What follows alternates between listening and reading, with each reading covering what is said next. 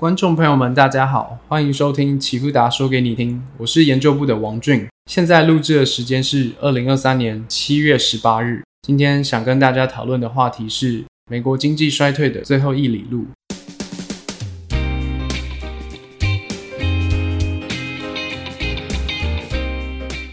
经济衰退，一个贯穿二零二三年金融市场的话题。市场对于美国未来经济是否衰退分歧越来越大。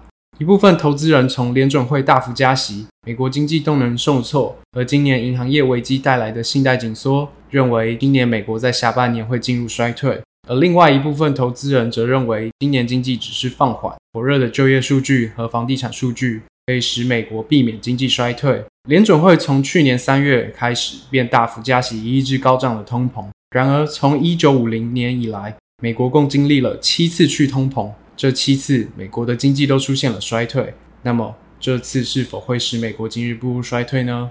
经济衰退有非常多种定义方式。最简易的定义方式是由美国劳工统计局局长希斯金所在《纽约时报》提出的，即 GDP 连续两季出现收缩，便可以定义为经济衰退。但通常市场会将 NBER，就是美国经济研究局所定义的经济衰退，当作官方标准。NBER 所定义的衰退必须符合以下标准：经济活动显著下降，蔓延到整个经济体，并持续数月以上。通常可见于实际 GDP、实际所得、就业、工业生产和批发零售业。因此，我们由 NBR 所定义的衰退标准来审视美国经济什么时候会进入衰退，或者是说美国这次就会避免进入衰退。由经济的角度而言，我们从 GDP 的角度做观察。美国 GDP 已经连续两季萎缩，但仍保持一定韧性。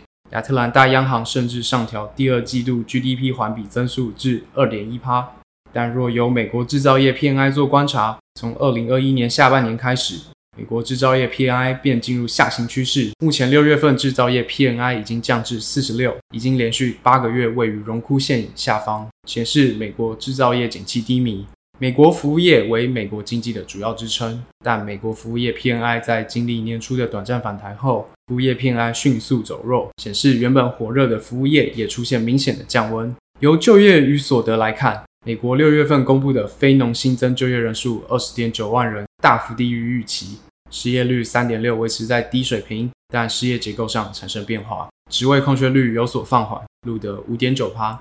显示美国供需失衡的劳动力市场有所缓解，实际个人消费支出及实际个人消费持续放缓，但整体仍偏强。薪资增速方面，尽管非农新增就业人数有所回落，但非农薪资增速却仍保持高增。整体而言，美国劳动力市场有所放缓，但整体仍然紧俏。就业市场为美国经济中的一大亮点。由工业指数与产能利用率来看，从今年年初便出现明显下行，但还远远不及历史上衰退的深度。但这也显示高利率环境下需求放缓已为美国工业带来显著影响。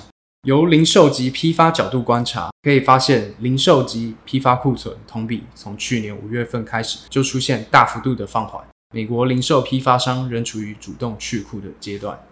说完了 NBER 主要定义衰退的数据后，我们可以发现，大部分的经济数据都已出现大幅度的放缓，或是明显的收缩。或许还不及历史上的衰退深度，但离浅衰退或是软着陆的情景似乎越来越接近。除了上述所提及的美国就业市场，就业市场的强劲是美国至今尚未进入衰退的最大原因。换言之，衰退与否取决于美国就业数据。美国就业数据将是市场的焦点及最重要的观察指标。贝弗里奇曲线是一条以失业率为横轴、职位空缺率为纵轴的负斜率。职位空缺率及失业率为负相关。当职位空缺率下降时，失业率将会相对上升。从去年三月份，美国职位空缺率就出现明显的下降，但失业率却并未相应的提升。我们认为这次的贝弗里奇曲线将不如以往，职位空缺率与失业率同步变化，而是当职位空缺率下行到一定程度时，失业率才快速上升。目前职位空缺率不断下降，预计在今年下半年失业率将会快速上升，幅度还有待观察。不过，目前美国经济在下半年步入显衰退仍是基本假设。观察美国经济衰退与否，除了观察失业率这项验证指标外，还有一种被市场广泛认为是领先指标的观测数据，也就是长短利差的倒挂。从一九八零年以来，每一次十年期公债直利率减去两年期公债直利率，利差形成负数时，未来都伴随着经济衰退。那么这一次美国经济能避免衰退吗？有从未失准过的观测指标会出现失准吗？今年下半年度将会是一个关键节点。本次的 podcast 就到此结束。